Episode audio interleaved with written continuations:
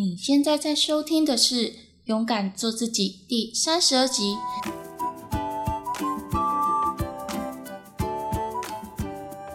你有没有曾经觉得，你明明已经休息了很多，或者是做了很多的休闲活动，但是当你要认真开始工作或者是念书的时候，那种疲累感突然就全部都回来，好像你刚刚。几乎没有什么休息到，那这样子你在做事情的效率其实就会很差。所以在今天这一集，我们要聊的主题就是有关于生产力知识的部分，也就是如何有效的恢复你的精神力，尤其是在你事情非常多的情况下，恢复精神力就变得更加的重要。我相信应该不少人跟我一样，都是有非常多的事情要去做，一分一秒钟都不想要浪费掉。可是其实我们也是需要适当的休息才可以。可是呢，即便我们今天有一个适当的休息时间好了，如果休息所得到的结果没有办法百分之百的恢复我们的精神或者是体力。那其实这一种休息方式就是一个没有效果的休息方法。所以，如果你发现为什么你休息的越多反而越累，那接下来我要介绍的这个休息方法，我自己认为是最积极的休息方法。因为这种休息方法并不是像我们一般就是划手机啊，或者是追剧啊，或者是睡觉这样子的休息方法。而是能够让你在休息的过程中，还能够同时完成你的事情，而这种方法叫做莫法特休息法。不过，我今天所强调的休息法是在于精神层面上的休息法，而不是身体方面的休息。如果说是在身体方面的休息的话，我会建议你可以好好的睡一个觉。或者是做一些按摩舒压的方式，来有效的放松你的身体。那如果你没有一个有效的精神上面的休息，那其实你就会影响到之后做事情的效率。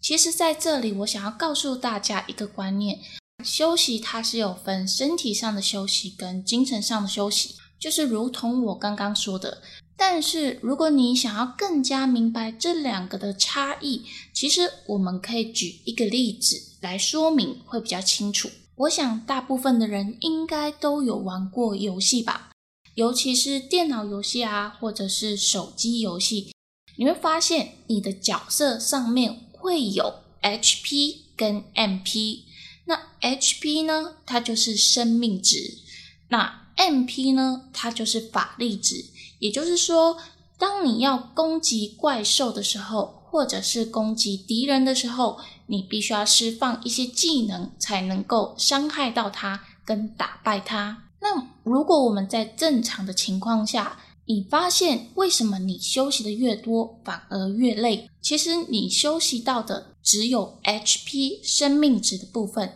而 MP 法力值的部分却没有好好的恢复。那这样子，在遇到坏人的时候，你怎么能够有技能去打败他们呢？那就只能被挨着打的份。也就是说，当你在面对事情的时候，你根本没有足够的精神去处理他们，你也只能任由这些事情消耗你自己的精神。那今天所介绍到的莫法特休息法呢？我首先先来讲一下它的由来好了。那其实莫法特呢，他是一位翻译圣经新约的译者，没有错，他就是用他的名字来发明了这一个超积极的休息法。那我认为他也可以算是一个工作术的一种。那他在早期的时候，其实他的事情是非常的多，就像各位一样，非常的忙碌。那他需要做的事情有翻译圣经啊，然后写论文啊，还要写小说之类的。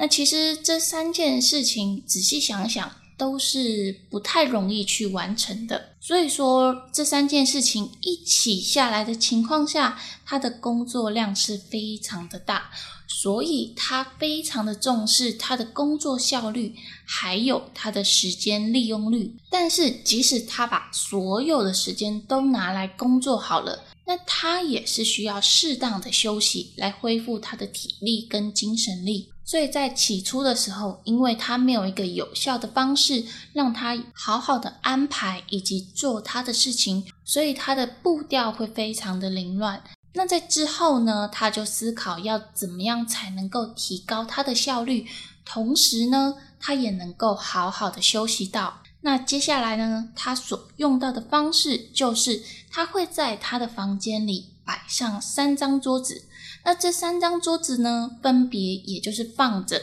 上述刚刚所提到的三件最重要的事情。第一件事情就是翻译圣经，第二件事情是写论文，第三件事情是写小说。那这三件事情分别放在三个桌子上。那当他在专注某一件事情很疲累的时候，那他就要换到另外一张桌子去做另外一件事情。很神奇的是，虽然他在第一张桌子感觉到很疲累，可是换到第二张桌子之后，他还是能够有足够的精神去做另外一件事情。那为什么会这样子呢？其实原因就是因为大脑的细胞在换另外一件事情去做的时候，重新活络起来。换句话来说，就是我们必须要让大脑。不要处于同样一个环境，因为如果我们长时间在做同样一件事情，我们的精神力消耗的速度会非常的快。但是如果我们换到另外一件事情，不要一直处于同样一个事情的情况下，大脑就会感觉到这是一个新鲜的事情，就会让细胞重新的运转起来。不过，其实有一个重点是在于说，如果要能够有效的利用这一个休息方法的话，你的精神力也会慢慢的变好。不过，这里有一个重点，就是当你在转换到另外一件事情的时候，这个另外一件事情的特性要跟你前一件事情的落差非常的大，因为这样子大脑才能够明显的感觉出这两件事情非常的不一样。那种新鲜的感觉是很高的。比如说，我问你一个问题：如果今天对于做事情，你有两个选项可以选择，你做的两件事情是阅读笔记工作书的书籍跟阅读投资理财的书籍。第二个选择就是阅读笔记工作书的书籍跟拍影片。你觉得？这两项选择哪一个比较容易有效率的做完呢？给你们一点时间思考。好，那其实就是选项二，阅读笔记工作书的书籍跟拍影片这件事情是比较有效率的，能够完成。主要原因是在于刚刚我所提到的选项一。阅读投资理财的书籍跟阅读笔记工作书的书籍这两件事情的性质非常的相近，同样都是静态阅读，所以你的大脑感觉到的新鲜程度并不会那么的高。那选项二呢，就是阅读还有拍影片这两件是性质落差非常大的，阅读是属于静态方面的事情。而拍影片呢，它是属于动态方面的事情，这个落差感就真的非常的大，比较容易能够完成的选项。因此，如果当你有很多事情要做的时候，你可以根据事情的性质来安排你做事情的顺序，把差异很大的事情彼此穿插在一起去做，你就会发现你的精神力消耗的特别的慢。而且有时候甚至你会觉得越来越有精神。不过呢，其实我还是建议你，如果说你今天真的非常非常的累，适当的休息去睡一个觉，也许也是一个很好的选择。那我自己在安排事情上面，其实很常会运用到这一种方法去进行。那为什么我会觉得这个方法是有用的呢？其实，在以前的时候。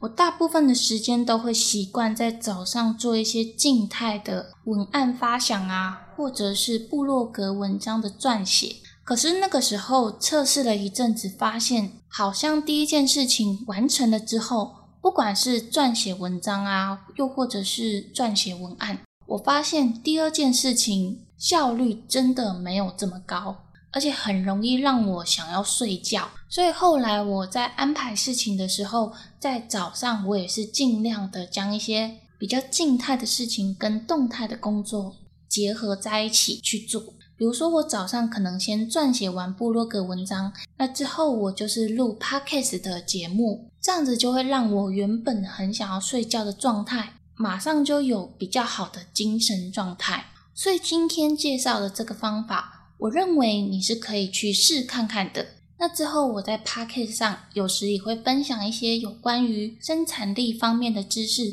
或者是时间管理的知识，希望我们能够有效的利用时间。将做事情的效率提高，这样子我们才可以拨出一些时间去做我们真正热爱、想要去做的事情，勇敢的去做自己，